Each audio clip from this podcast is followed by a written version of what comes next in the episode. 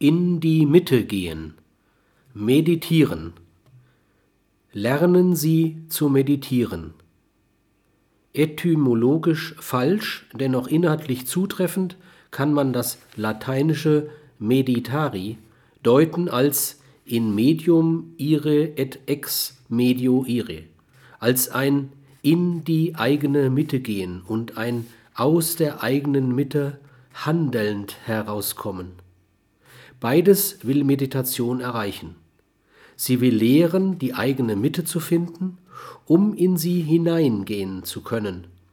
Sie will lehren, aus der Mitte der Persönlichkeit heraus zu handeln. Orientiertes Handeln ist nicht möglich, wenn die Ereignisse an der Peripherie der Persönlichkeit die Entscheidungen bestimmen, sondern nur, wenn man aus einem Persönlichkeitsgrund heraus handelt.